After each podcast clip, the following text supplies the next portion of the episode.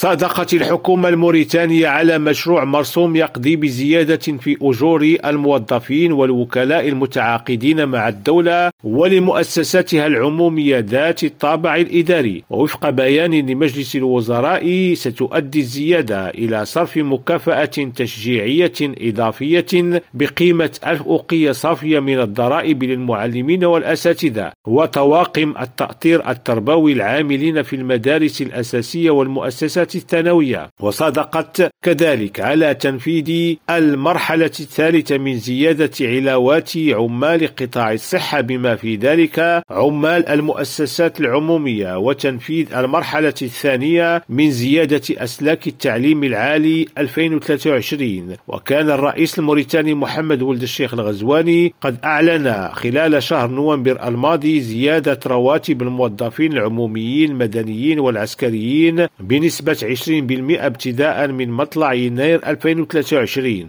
عبد الله البشواري ريم راديو نواكشوط.